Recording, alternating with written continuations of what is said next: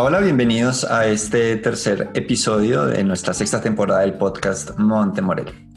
El día de hoy con nuestro equipo hemos decidido eh, hablar de un tema que tiene una pizca también de presente, pero, pero también de proyección hacia el futuro, y son los trabajos o las profesiones eh, que están ahorita presentes. Vamos a hablar un poco de eso, vamos a, mirar cómo se proyecta también hacia el futuro. No les quiero hacer eh, mucho spoiler de pronto de lo que viene, pero pues es el tema en general, como de que hablemos de ese tema laboral en nuestra sociedad con el con, el elemento temporal un poco. Entonces, eh, vamos a, eh, a, saludar, perdón. Felipe.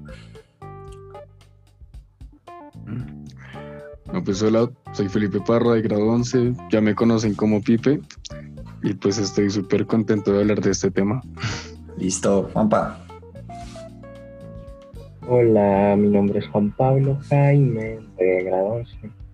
Pues, hola. Listo, Alejo. Eh, hola, eh, soy Alejandro y bienvenidos. Listo, José. Hola, soy José, bienvenido.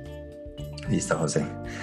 Eh, bien, para iniciar entonces nuestro programa de hoy, le voy entonces a pedir a, Pipe que nos suelte así como la primera pregunta que nos puede, nos puede encaminar en torno a la, a la, discusión o al compartir lo que pensamos del tema de hoy. Entonces, Pipe. Bueno, primero que todo, eh, quiero preguntarles cómo a cada uno qué quieren trabajar, ¿sí? Como para generar un poquito de debate si ese trabajo les va a servir para un futuro o será cambiado o es súper indispensable. Entonces, primero quiero como escuchar cada uno qué, qué carrera piensa ejercer. Yo sé que hay unos que están, digamos, en sexto, séptimo, pero igual uno de pequeño ya tiene medio claro. Entonces quiero preguntarles primero eso.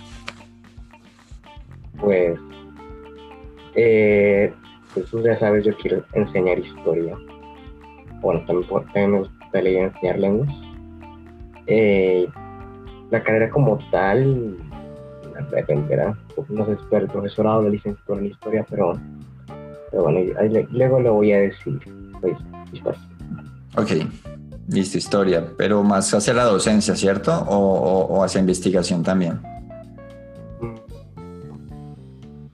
Ambas.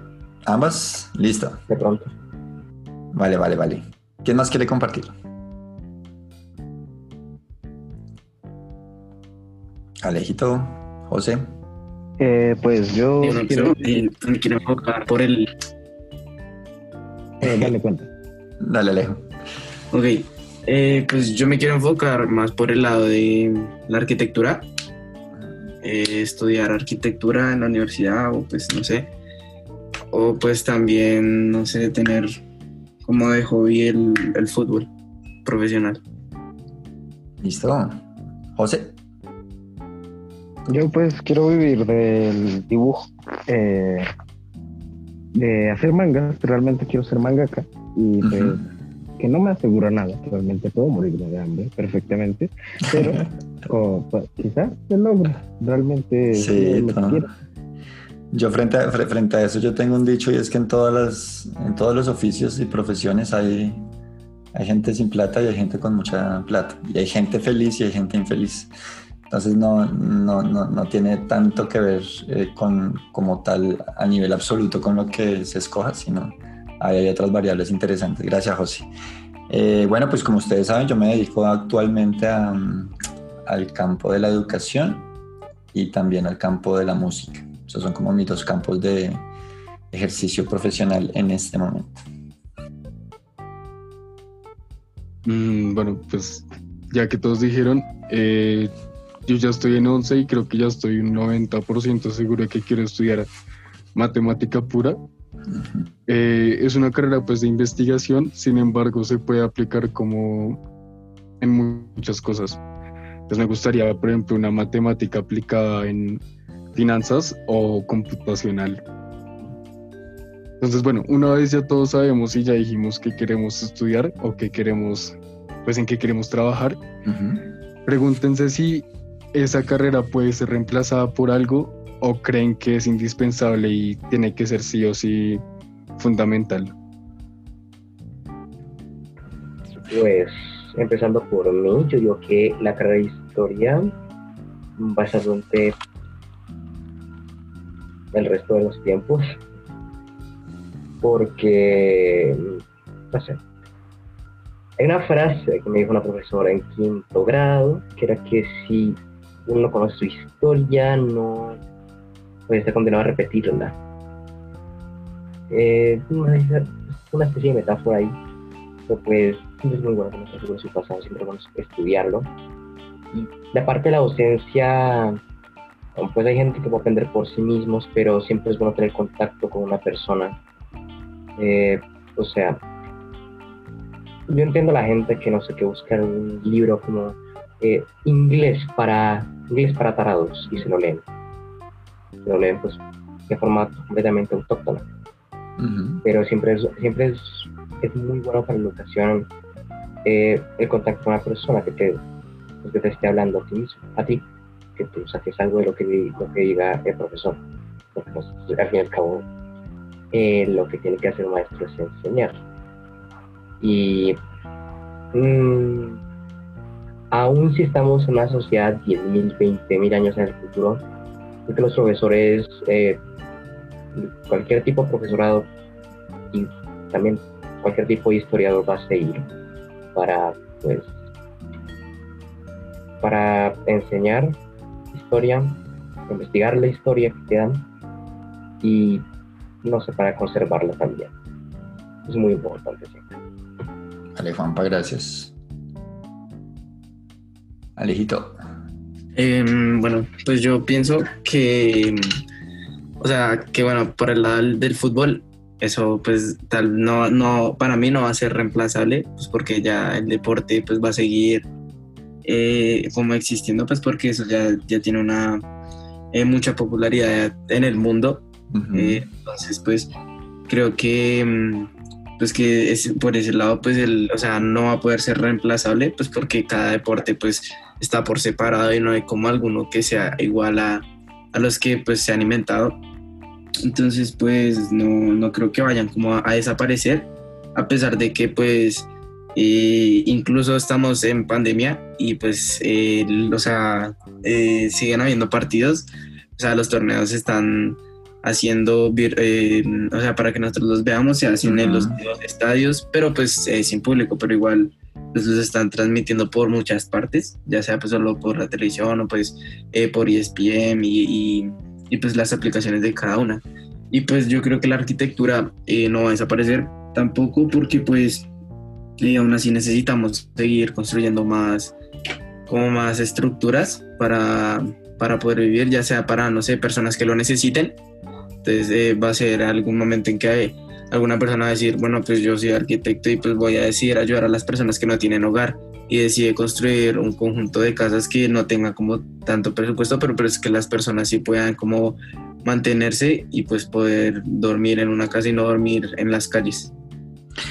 ¿Y no, no crees, o sea, yo en la arquitectura veo que de pronto, o sea, hay, hay un tipo de arquitectura que es un, un, tipo de arquitectura muy, muy, muy creativa, eh, que yo sí creería que es necesario que vaya una persona, un ser humano ahí detrás, claro.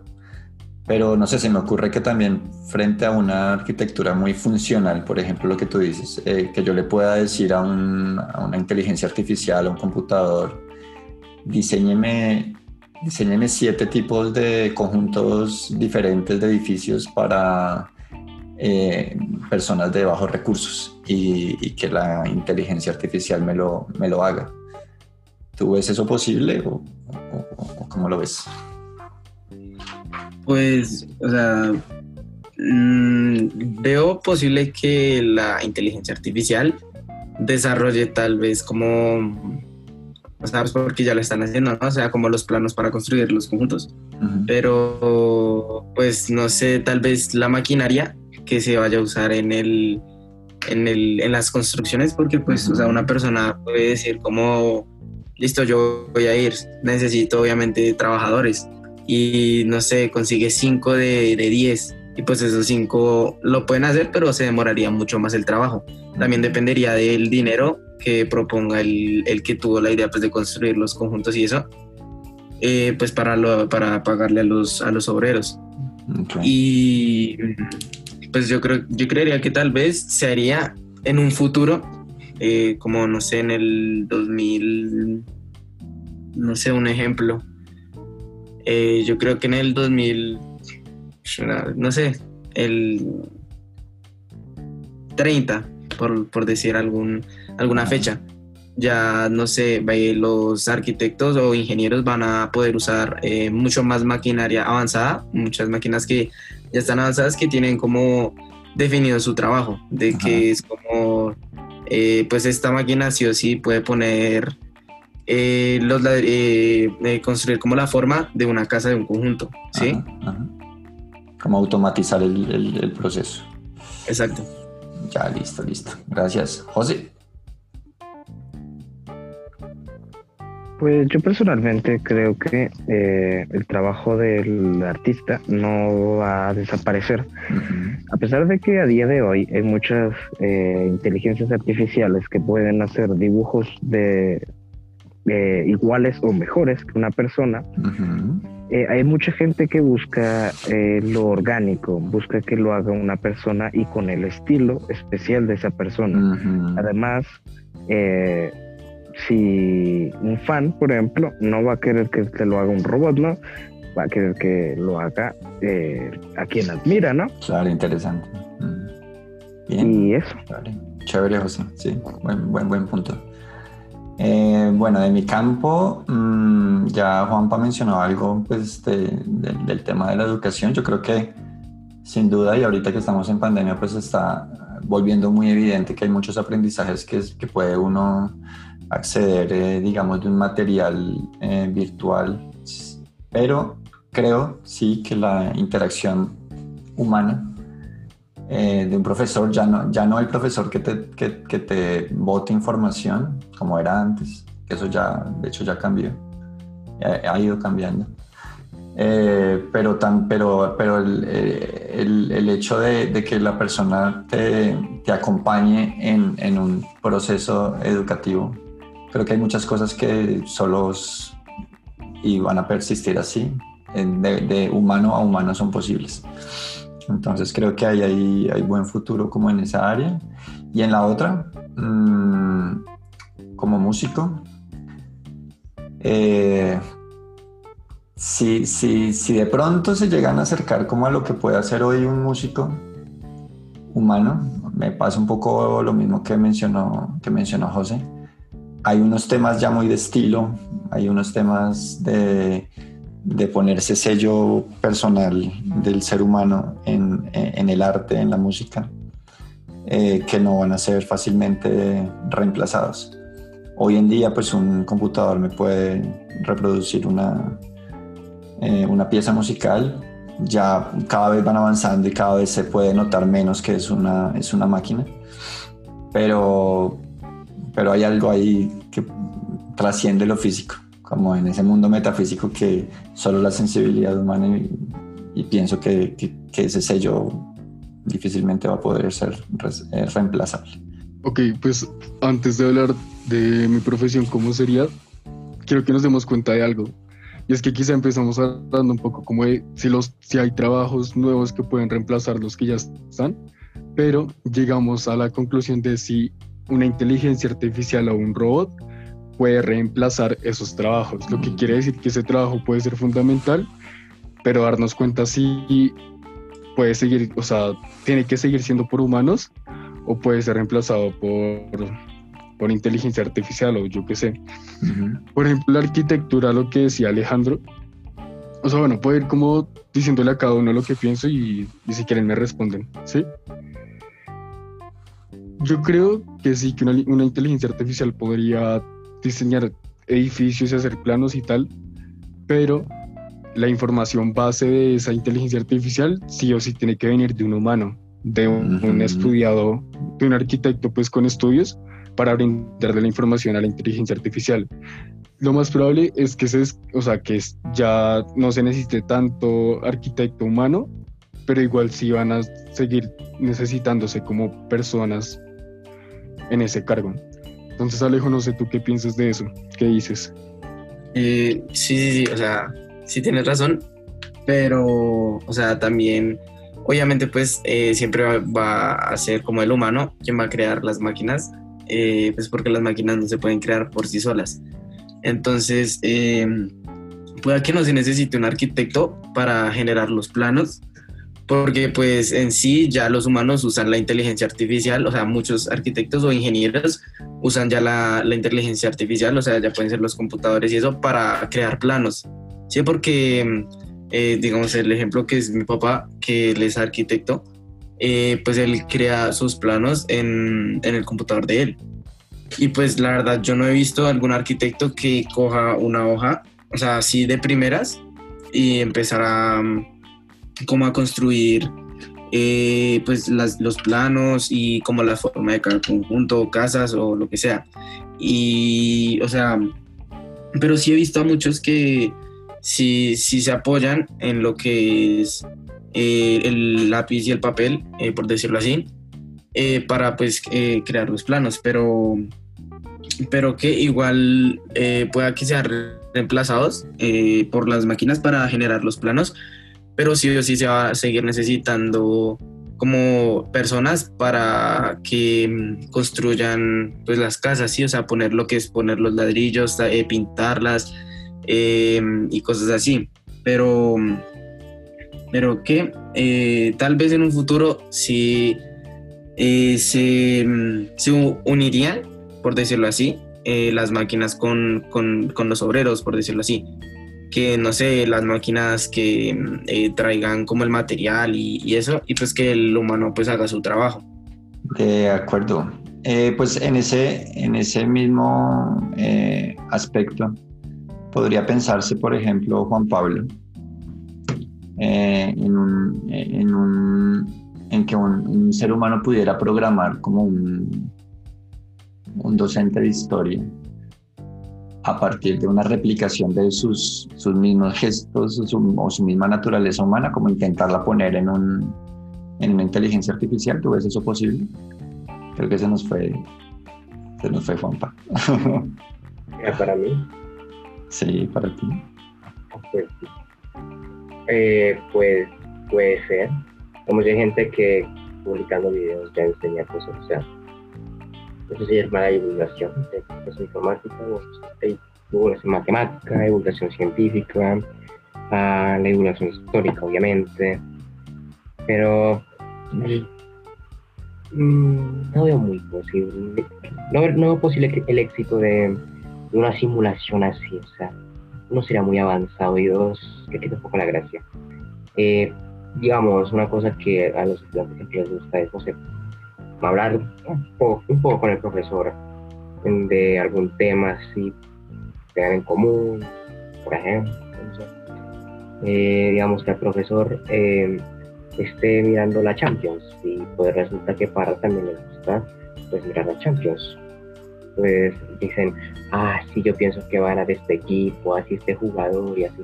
Es interactuar con la persona, no interactuar con el robot. Si el robot tuviese una personalidad súper carismática, que te habla de, de, de algunos temas que tienen como contigo, pues lo, puede, lo podría ver un poco. Pero pues como lo digo, la interacción humana siempre es muy buena. Aunque la tecnología en el futuro pues va a ayudar mucho más a la educación, digamos, miren, estamos actualmente por la pandemia en una, en una llamada de Zoom y ¿qué, qué pasa si, si, si no tuviésemos Zoom, si no, no tuviésemos computadoras? ¿Qué harán los profes? ¿Mandárnoslas por Paloma?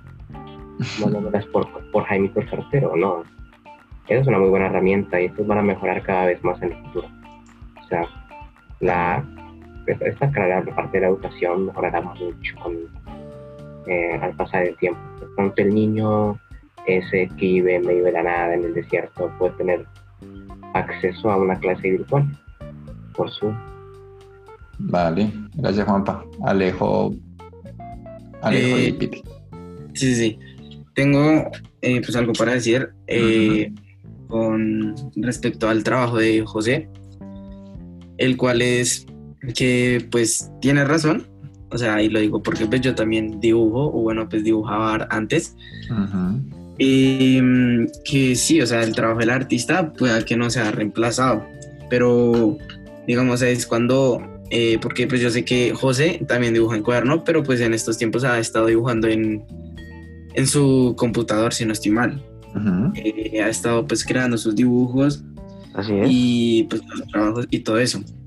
Entonces, eh, si mi pregunta es que si algunos computadores, o sea, se pueden manejar tan solo, no sé, con, o sea, o sea sin tecla, sin, sin el teclado y sin el mouse, o sea, em, si tú el trabajo que haces lo haces en el computador, ¿por qué no se podría hacer el trabajo solo sin una persona? Si, si hay, ya hay computadores que tienen como una idea principal para desarrollar, porque no se puede crear algún invento que también tenga como esa, eh, esa capacidad de, de, dibujar, o sea, el solo, que si no estoy mal, creo que ya existe, pero pues aún no, no, no estoy seguro. Entonces, sí, o sea, no es reemplazable que tal vez una máquina, o bueno, pues no sé, pueda dibujar en, en papel con su lápiz y que lo maneje y pues que cree formas que sí tengan como... Eh, que tenga textura o forma. Eh, em, o sea, tal vez eso no se, se, pueda reemplazar, pero ¿por qué no se podría reemplazar el de la computación? Eh, de hecho, es que eso ya lo dije. Pero eh, lo que me refería a que no se puede reemplazar sería que es que un robot no crea, sino va a estar imitando. Eh, por ejemplo, un trabajo nuevo, sin explicaciones, que va a estar dibujando alguien, eh, no va a poder ser exactamente igual a uno, mejor explicado, solo puede hacer el mismo trabajo una y otra vez y no podrá, a no ser que se le programe, crear trabajos diferentes. Y también por lo del fanatismo, lo de, bueno, fanatismo no es la correcta palabra. Eh, por lo de... El fandom. El fandom, sí. Listo. Vale, gracias. Eh, Pipe. Pues fíjense que de eso podemos llegar a una conclusión y quizá hay trabajos donde quizá no una inteligencia eh, pues artificial va a reemplazarlos, pero sí se va a necesitar como de tecnología para que sigan. O sea, es decir, la misma carrera con humanos va a ir evolucionando, que creo que es lo que pasaría en el 95% de las carreras artísticas, como decía José. Eh, claro, el, digamos, uno como consumidor de, de, ese producto, del arte, se enamora como más del mismo artista. Si me entiendes, el músico, tú te enamoras de lo que él pues compone o canta, ¿sí? El artista te enamoras de su forma de, de expresar su arte una inteligencia artificial lo que haría sería copiar, más no idear, no como innovar, ¿sí? Porque eso ya siento que es muy ser humano, muy, muy la esencia del ser humano, ¿sí me entiendes? Como la imaginación de crear algo nuevo. Pero claro, sí van a aparecer herramientas eh, tecnológicas que van a ayudar al avance de estas, como de estas carreras, de sus trabajos. Entonces yo creo que esa es la conclusión que podemos sacar, que hay algunas carreras donde los humanos van a seguir ejerciendo, pero inevitablemente la tecnología ayudará a este desarrollo. ¿Sí me entiendes? ¿Qué dices tú, Dieguito, como, como músico? ¿Qué piensas? Sí, o sea, yo pienso que cuando me pongo así como a reflexionar en ese tema del, del futuro, y yo ya veo en algunos países, por ejemplo, que hay algunas ideas que se han empezado a aplicar, de, por ejemplo, del sueldo básico eh, sin trabajo, por decirlo así. Entonces yo, yo me imagino una sociedad en donde los seres humanos realmente se vayan a ocupar más de lo que es muy humano. O sea, ahí viene una pregunta muy interesante y es, ¿qué es, qué es lo humano? ¿Qué, ¿Qué, cosas puede hacer realmente un ser humano que definitivamente no podría hacer ni otra especie de este planeta ni un, ni un robot por más tecnología que sabemos que la tecnología va súper rápido. Entonces yo me imagino una sociedad en donde todo lo que sea operativo, todo, todo lo que sea eh, programable, todo lo que hoy en día pues hay tantos trabajos dedicados a eso, pero todo lo que pueda cubrir la máquina, cada vez las máquinas van a cubrir. Y me imagino a nosotros los seres humanos, por ejemplo, con algo como lo que mencionaba del sueldo básico que a ti, tu, tu nación, tu, que, Colombia te pague un sueldo básico por ser eh, colombiano. Eh, con esa plata cubras tus necesidades básicas, que no estés estresado pensando en conseguir trabajo, ser, lo que, tanta gente que hoy en día pensando en eh, no sé, voy a trabajar en lo que sea, pero que necesito vivir. Entonces, cuando eso ya esté cubierto, el ser humano va a poder empezar a pensar en otras cosas. Porque, bueno, hay un montón de frases, ya no me acuerdo de la frase que quería decir ahorita, pero como que con la barriga vacía, pues no, no se puede pensar en muchas veces en cosas un poquito más allá o más profundas de lo, de humano. Eh, como mencionábamos acá, cosas como el arte, cosas como la creatividad que yo pienso que son muy humanas. Entonces creo que cada vez más el ser humano debería apuntar allá y los otros trabajos que son más operativos deberían ser cubiertos por otros procesos eh, automáticos. Creo que José quiere decir algo de lo que estamos hablando ahorita, Pipi. Pues sobre el salario básico, eh, es una opinión mía, personal, pues, eh, que está en mi ideología que si, bueno, no está haciendo nada esa persona para ganarse ese, ese sueldo, ¿no? Eh, además de existir, ¿no? Entonces, eh, no más, concuerdo en la mayoría, menos en eso, no más un datico, pues, que no está trabajando porque se le debería de dar. Hay un tema ahí súper interesante, más podríamos hacer un episodio de eso también. Ese, creo que ese tema es mejor no tocarlo ahorita porque da para un episodio entero. Y ya es más político, ya se sale más de, lo que estamos tratando acá. Pero es súper interesante. Sin embargo, Dieguito, pues con lo que acabas de decir, a ver, yo tengo entendido que está la matemática pura y la matemática aplicada, ¿sí? La diferencia es que la pura es la de investigación, la que, o sea, los investigadores, las, los que diseñan pues como todas las bases y la aplicada lo que hace es coger eso y aplicarlo en la vida, ¿sí? Se tiene el, se tiene como el, como la fama, perdón, de que la aplicada da mucha más plata, o sea, es como eh, la tentación de las matemáticas, ¿sí? Mientras que la esencia está en las matemáticas puras. Sin embargo, al ser matemática pura una, una carrera de investigación, yo siento que es netamente el ser humano, o sea, un robot o una inteligencia artificial no podría hacer una, no podría realizar una investigación como tan profunda desde el punto de vista como lo hace un humano, ¿sí? Sin embargo, está como el dilema de que a pesar de que la matemática pura es investigación y es incluso más difícil que la aplicada, económicamente te da muchísimo menos. Entonces ahí como que sí me sentiría identificado con lo que dices, Dieguito. Claro, eso es un tema que podemos tratar aparte porque ya da con temas sociales y políticos, pero suponiendo que si nos dieran como un sustento para lo básico, eh, digamos la matemática pura se vería súper beneficiada ahí, porque muchas veces un matemático se va por la aplicada porque la pura no da tanta plata, ¿sí? Entonces en eso sí me siento como Em, identificado. Vale, listo, Pipi. Eh, sí, totalmente de acuerdo y gracias José también por expresarlo. Eh, es, un tema ahí que yo sé que despierta diferentes puntos de vista y eso le da todo el potencial para que hablemos un día, es muy chévere.